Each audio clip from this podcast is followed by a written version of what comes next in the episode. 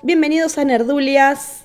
Estamos empezando el segundo episodio de la segunda temporada. Hoy vamos a estar hablando de una de las series que más nos gustó en lo que va del año, que tal vez por ahí no tuvo mucha repercusión en la crítica. Tal vez ahora que está en Amazon la serie podamos encontrar un poco más de, referencia a ella. Hoy vamos a hablar de Dispatches from Elsewhere.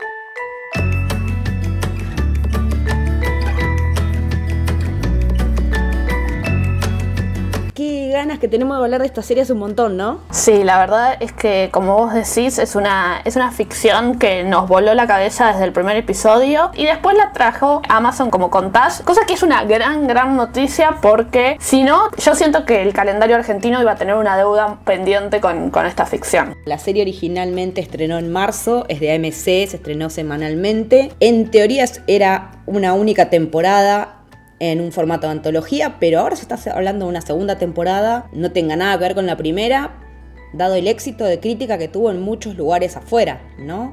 Y que podamos acceder a ella acá a través de Amazon, como un montón de otros contenidos que estamos pudiendo acceder a través de Amazon, por suerte, es, es como una joyita que uno tiene ganas que vea todo el mundo porque tiene una, un mensaje muy hermoso. Y hoy por hoy creo que todo lo que tenga que ver con relaciones humanas, empatía y entendernos más es más valioso que nunca. Sí, y también me parece que relacionado con esto que vos decís, nos encontramos con una serie que no es compleja de consumir. Porque en el mismo momento que estábamos viendo Dispatch, estábamos viendo Devs, y Devs sí es una serie compleja de consumir. Es una serie que su narrativa, su estética, su historia, era sumamente compleja en un buen sentido, porque lo complejo no necesariamente es malo, pero con Dispatch nos encontramos con una producción que es súper interesante a nivel historia, a nivel estética, pero que también logra generar ese concepto de cercanía, provoca que tenga el potencial de ser una serie súper masiva, ¿no? Me atrevo a decir que es una de las grandes del año y no dudo un segundo en afirmar que va a estar en mi balance del 2020 como una de las grandes series del año. Y en ese sentido, quizás la pregunta disparadora para este primer bloque del episodio es, ¿cuál fue tu primera reacción o experiencia frente a ese episodio piloto? El piloto es como muy... apela a vos enseguida. Te, te, está hablando directamente a vos en primera persona como espectador. No te, está, no te está engañando de ninguna manera. Te está diciendo que vos tenés que prestar atención, que tenés que olvidarte de otras cosas y poner la cabeza ahí, estar atento, porque esta historia depende de vos para que vos puedas no solo seguirla, disfrutarla, experimentarla, sino también para conectar con los personajes de otra manera. Entonces, desde el momento cero, cuando lo ves a, a Richard Grant con ese fondo de pantalla naranja, estás como enganchado.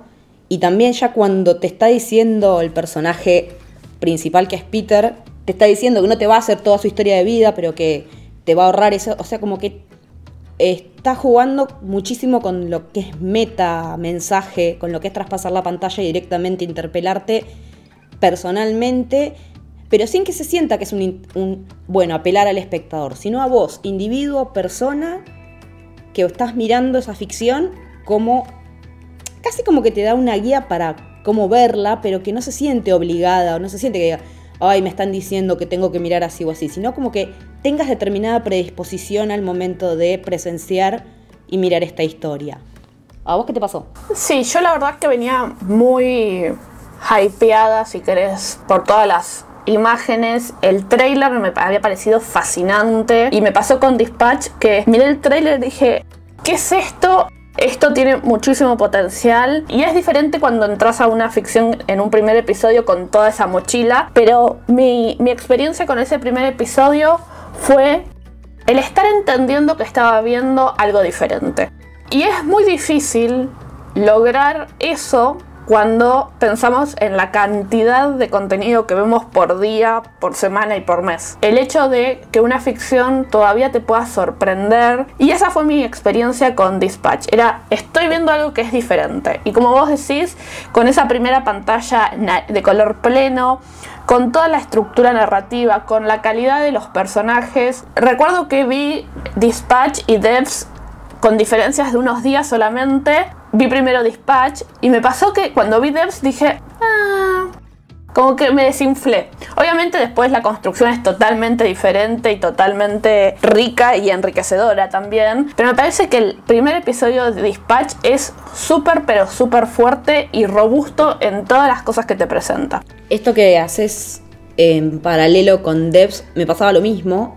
En ese momento eran las dos series que esperaba por semana que saliera el nuevo episodio para ver qué pasaba, siendo tan distintas, ¿no? Una tan que apela a las emociones, que te llega desde lo humano de una manera cálida, sin perder el hecho de que hay, unos, hay conflictos, hay situaciones complejas, versus Debs, que es completamente el otro espectro, ¿no? Que es esta estética y esta manera de contar que tiene Garland mucho más fría, mucho más mecanicista, si se quiere de alguna manera, con la música que es prácticamente un martillo en la cabeza, por el otro lado, al opuesto, va Dispatch. Apelan a lugares completamente distintos de uno como espectador, pero en ese momento se sentía como casi hasta complementario ver las dos series. También con la diferencia de que Debs estrenó sus tres primeros episodios de un saque. Al haber estrenado esos tres episodios, Debs es como que te, te sumergís en la historia mucho más de lleno, aunque por ahí no se entiende tanto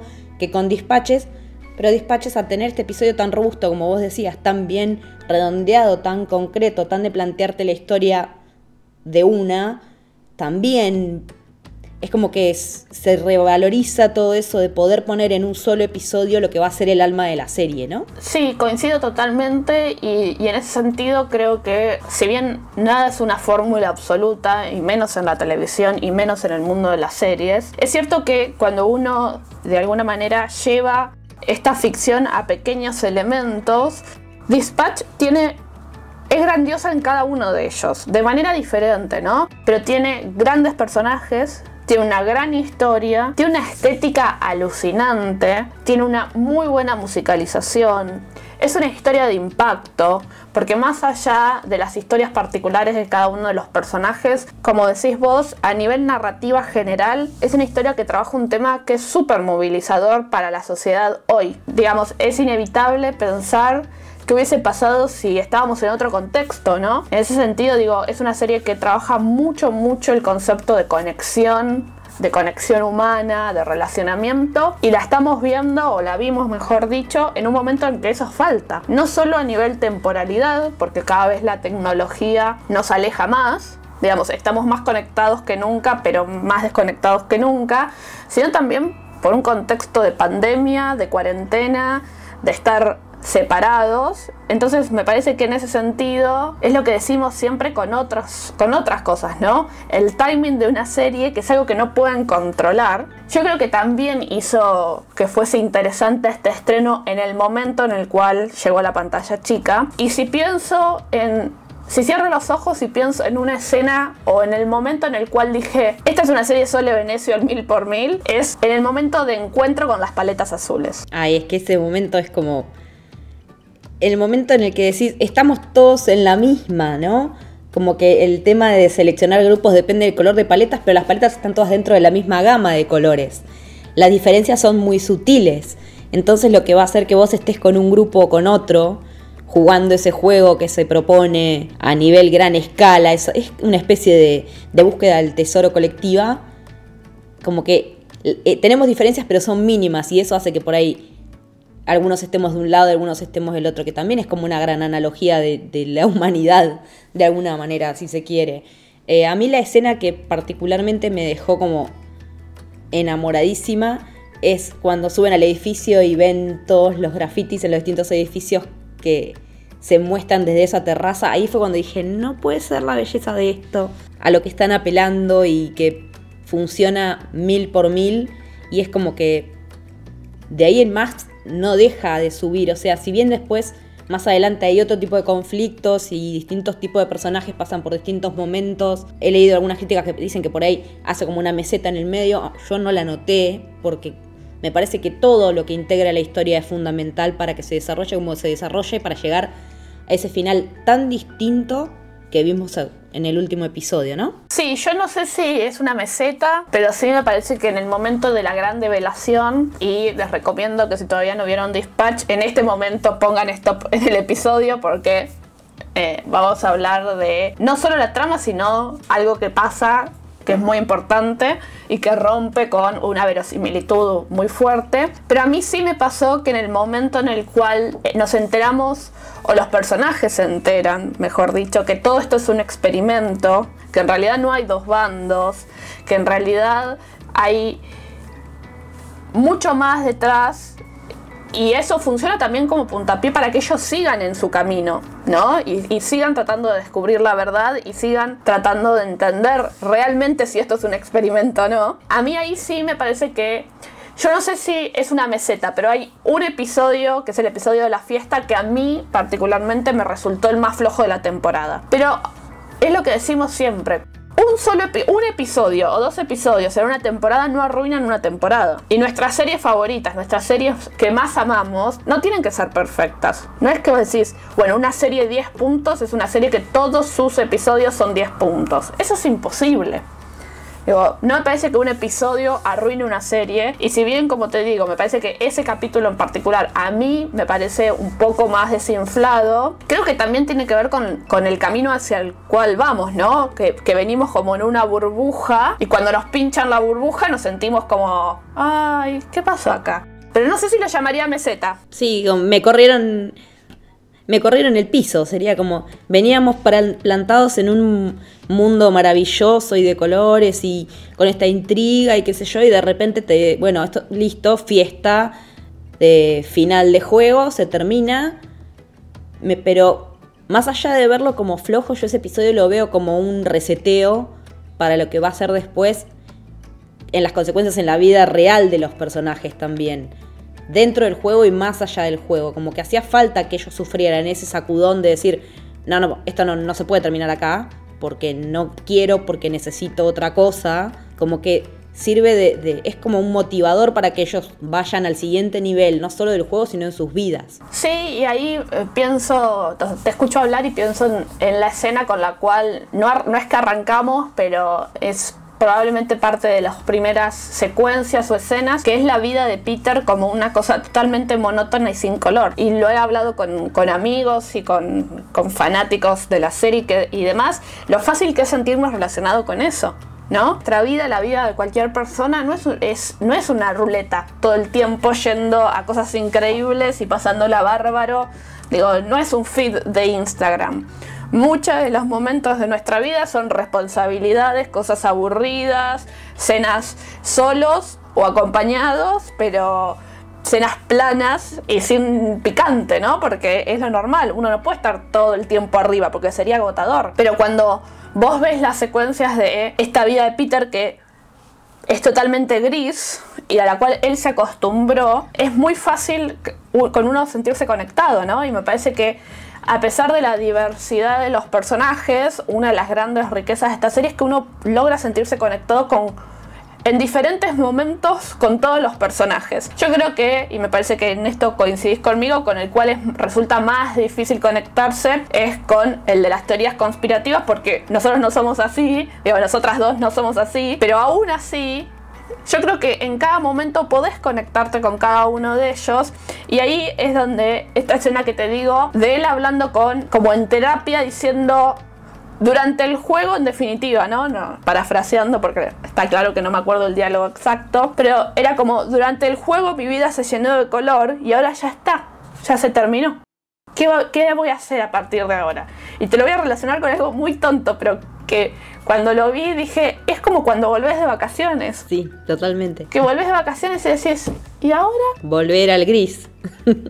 sí, es muy loco también porque es como que por defecto está armada la historia como para que en un primer momento empaticemos con él y que de verlo cenar cenas de microondas solo en la casa con tres DVDs que tiene, un par de libros, toda una iluminación súper oscura, pero de repente cuando él se ve interpelado cuando va a la inducción de la, de, del Jejon Institute, haciendo eso de, meterse en un edificio en la zona corporativa más zarpada de la ciudad, onda como si fuera el microcentro.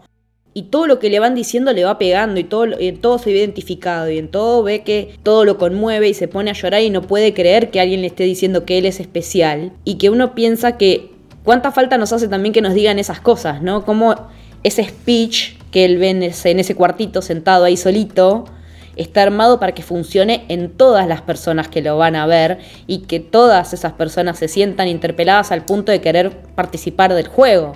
Y cómo nos pega a nosotros también, porque te encontrás cuando el tipo va diciendo cosas, va diciendo, sí, sí, sí, me pasa, sí, tal cual. Y yo me encontré llorando igual que Peter cuando te decían todo eso, porque es como, eh, es demasiado universal el sentimiento como para que no podamos reconocernos en al menos alguna de esas cosas, como para que alguna de esas cosas no nos movilice. Como el horóscopo. claro, ¿qué tiene de genérico que nos pega a todos? Sí, y, ya yéndonos a una, a una cuestión más sociológica, si querés, antes que seriéfila, es esta cosa de que tampoco está mal necesitar ese tipo de, amabilidad, cariño. Y me parece que esa es la gran lección de, Dispatch y su gran marca en la historia de la televisión, ¿no? Poder contar una historia emotiva de una manera totalmente diferente y en donde las emociones son puestas en juego sin ningún tipo de golpe bajo. Si vos lo analizás y lo de vuelta haces el trabajo de tomar elementos de la serie, una de las cosas más interesantes para mí es que cuenta historias súper fuertes. La de Peter me parece como que la más clara, pero la de la chica trans es fuertísima. Yo particularmente me relacioné mucho, a pesar de que tengo otra edad y todo, y nada que ver mi vida y demás, pero para mí me conectó mucho la mujer, eh, la historia de la mujer más grande del grupo. Me pareció como súper interesante que haya espacio para una historia así en la pantalla. Y creo que esa capacidad de hacerte relacionar con los personajes y de, de vuelta, de contar una historia emotiva en donde las emociones y los sentimientos son puestos sobre la mesa de una manera tan interesante, es por ahí, desde mi perspectiva, el por qué Dispatch deja una marca en la televisión. Sí, porque, bueno, nada, ya hemos hablado en otras oportunidades de lo que, lo que nos copa que haya espacios para historias de personas más grandes, por ahí de la tercera edad en la tele, que van apareciendo cada vez más y más, y que está bueno que no se quede solo en la parte de qué cagada volverse viejo, que como podemos ver, no sé, en Gracie Frankie, que vemos además de todas las partes divertidas, que, que se queda en el qué complicado es ya perder cierta movilidad, qué complicado es, no sé, adaptarse a la muerte de, uno de tus amigos, que ya sabes que están tocando, en, eh, que ya la muerte está tocando a tu puerta porque los de tu trinchera están cayendo, eh, sino desde otro lugar, desde el lugar de decir años de construcción de pareja con alguien, haber tenido un hijo, que ese hijo se fue y vos ya sos grande, y que ese compañero pueda no estar más en algún momento, lo que implica para una persona que compartió tanto de su vida con, una con, con ese otro, con esa persona elegida para seguir un camino, la posibilidad de la desaparición, ¿no? Entonces eso es como... Está bueno verlo sin el golpe bajo, que es lo que vos decías, porque está como tratando temas súper sensibles todo el tiempo y en ningún momento se patina para irse para ese lado, no, no apela a la emocionalidad barata ni nada, sino que todo está hecho con mucho respeto, mucha humanidad, de manera muy sensible y, ese es el tipo de, relaciones y de demostración de sentimientos que por ahí nos copa ver en pantalla, o por lo menos yo quiero ver más. Apelar al sentimiento sin ser, sin ser sensiblero. Sí, y escuchándote pienso en este concepto que nosotras trabajamos mucho de series pequeñas con mensajes poderosos. Y si bien está claro que esta no es una serie pequeña porque tiene toda la maquinaria detrás, mantiene muchas de las características de eso. ¿no? En donde realmente, digo, no es una serie que, que se empapelaron las ciudades, por ejemplo, ¿no? Es una serie de autor en el máximo concepto de lo que significa una serie de autor. Es una serie que además trae algo como súper, súper interesante, que es que está basada en un estudio barra documental. Digo que en el mundo de la televisión, del PIC TV y demás, yo me animo a decir que es una de las primeras. Si no es la primera, le pegan el palo, porque yo no vi nunca nada como esto así. Es, es, es rarísimo cuando me enteré que estaba basada en un documental y luego vi el documental, fue como, qué, gran idea que tuviste, chabón, porque realmente esta historia merecía ser contada de esta otra manera. La serie está basada en un documental que se llama The Institute, que es del 2013, que refleja este mismo tipo de juego urbano que se dio en San Francisco entre el 2008 y el 2011. Qué loco cómo a Jason Segel se le puede haber ocurrido. Me, encantaría haber estado en el, en el momento en el que se le ocurrió, che, de acá puede salir algo copado. Eh, que también después cuando ves el último episodio, entendés un montón más porque el tipo se volcó a este tipo de historia decidiendo correrse por completo de lo que venía haciendo. Sí, que es un artista muy, muy poco constante, ¿no? En el buen sentido. Lo hemos visto en muchas cosas muy diferentes, pero esta me parece que tiene su ADN en absolutamente cada instancia y cada búsqueda. Y de vuelta, yo, yo la metería dentro de la categoría de serie de autor. Me parece que es una gran ficción de autor y que, que habla mucho de él como profesional, como artista, y, pero también de él como humano, como ser humano, en donde obviamente hay un interés y una búsqueda personal y, y ese relato intimista está muy reflejada en la serie. Sí, totalmente. Porque uno, es como que los primeros episodios, los primeros nueve, son una cosa. Y el 10 y ya al final del noveno te pone un seteo para el décimo que no te imaginas lo que va a ser. Y termina siendo todo un recorrido de manera ficcional, o sea, un recorrido ficcionalizado de la vida de él, que uno ni se hubiera imaginado que iba a enganchar bien ahí, pero engancha perfecto porque ahí sí es cuando la serie se corre por completo de lo ficcional, se va casi a la, autobiografía y te hace también una especie de documental sobre la vida de él, sobre la carrera de él, sobre los trastornos que sufrió, sobre cómo le costó recuperarse de determinadas cosas, cómo tuvo que reinventarse porque no le gustaba la persona en la que se había convertido después de, no sé, How I Met Your Mother. Creo que lo que yo entiendo es que él está como es como si estuviera haciendo una limpieza de todo eso previo y, de los Muppets y de bla, bla, bla. Y que en vez de mostrarte que, tuvo una adicción con las, con las drogas o con el alcohol, te esté mostrando que él de chiquito era adicto a la chocolatada. Que era lo que le daban y le daban. Como que la sensación es como que él nunca pudo parar. Como que una vez que se metió en la industria siguió, siguió, siguió y que cuando por fin se tomó un momento para reflexionar se dio cuenta que había un montón de cosas que estaba haciendo que no le copaban. Y de ahí nace esto. Entonces, decir, ¿qué, necesidad de contar esta historia tenía el tipo? De contar su historia, pero a su vez de contar la historia de muchos. De, hacer comunidad con esa, con esa especie de catarsis que, termina siendo en el último episodio y, y termina siendo prácticamente brillante, porque incluso no, es una pavada, pero cuando en el fin, en uno de los momentos finales te están diciendo que todos fuimos parte de esa historia, yo digo, mirá si aparece mi cara en una de esas pantallitas. Digo, ¿cómo sería, no? ¿Cómo sería de extraño que eso sucediera? Más allá de que uno sabe que no va a pasar. Pero estaba esperando que apareciera mi cara en algún momento. Eh, a ese nivel fue que me, me llegó la, la reflexión del último episodio. Creo que acabas de inventar un, nuevo término dentro de nuestro gran diccionario seriéfilo, que es las series detox. Y está bueno porque, digo, pensándolo así, se me ocurre Crashing, se me ocurre mismo Insecure. Hay muchas series que podemos considerar que, que sus creadores las usaron para, para hacer ese detox y coincido no puedo coincidir más en todo lo que en todo lo que decís. Y también pienso en la disrupción estética que tiene ese episodio. Que realmente si fuese un episodio antológico salido de la nada totalmente satelital hubiese funcionado igual.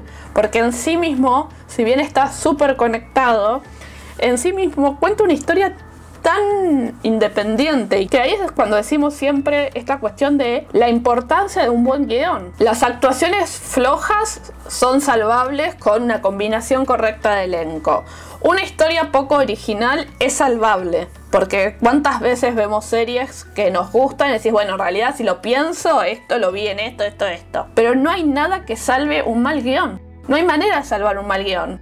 Y en esto te das cuenta de la importancia de las letras, de los escritores, de las ideas, porque el hecho de lograr que este episodio sea tan orgánico a la serie habla de una excelencia directamente. Sí, tal cual. Estaba pensando a medida que vos ibas nombrando esas combinaciones, se me iban a viniendo a la, a la cabeza distintas series que pasaban por un problema, por otro, por otro, y acá es como que todo fluye, es como un como un gran tejido en el que no hay un punto corrido. Como que te das cuenta que entre todas las partes hay una comunión.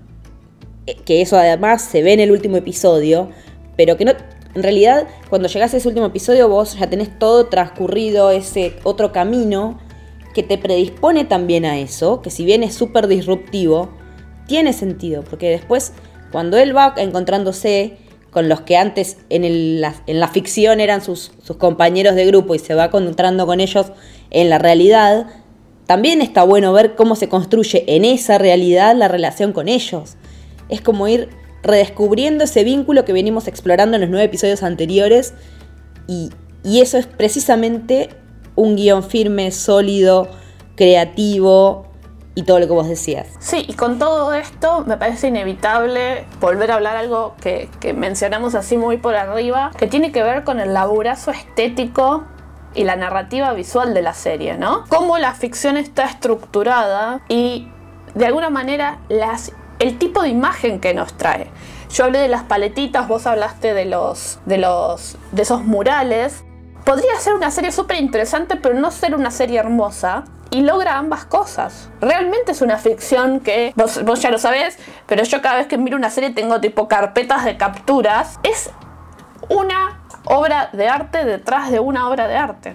Es realmente alucinante el laburo estético de fotografía y de edición que hay detrás de esta serie. Es que ahí también es donde yo vuelvo a poner en valor la valentía de AMC. AMC se anima a cosas que otros canales no se animan y si bien ahora es un sello de calidad, en su momento nadie se animaba a agarrar Mad Men, nadie se animaba a agarrar Breaking Bad, y estamos hablando de dos series que a nivel estético rompieron todo. ¿Cuánto estuvimos hablando de las paletas de colores de Breaking Bad? ¿Cuánto estuvimos hablando de la de la recreación de época de Mad Men y de cómo estaba plasmado en pantalla desde los colores, las texturas, los encuadres. Entonces creo que también ahí es donde hay que poner en valor el, lugar desde el cual están dándole lugar a ficciones como estas, tan diversas, pero que tienen ese punto siempre en foco. La primera temporada, por ahora, única temporada, está disponible en Amazon, que la subió un par de meses y de sorpresa, después de su estreno y cierre en Estados Unidos. Nada, mírenla, disfrútenla porque es una ficción que vale la pena. Y no solo eso, sino debatanla, abran la conversación porque creo que ahí está su elemento más interesante. Sí, que te va a dejar algo y que aparte eh, ese algo que te va a dejar está re bueno. Porque nos hace falta hoy en día ver cosas que nos hagan un mimito al alma también. Porque estamos necesitados de eso. En ese sentido, lo que vos decías del timing no puede haber sido más acertado. Porque hoy, como también decías más temprano, en un momento en el que estamos cada vez más desconectados, más en un contexto de pandemia, de cuarentena, ver que se puedan llegar a lograr esas conexiones humanas es realmente casi una necesidad.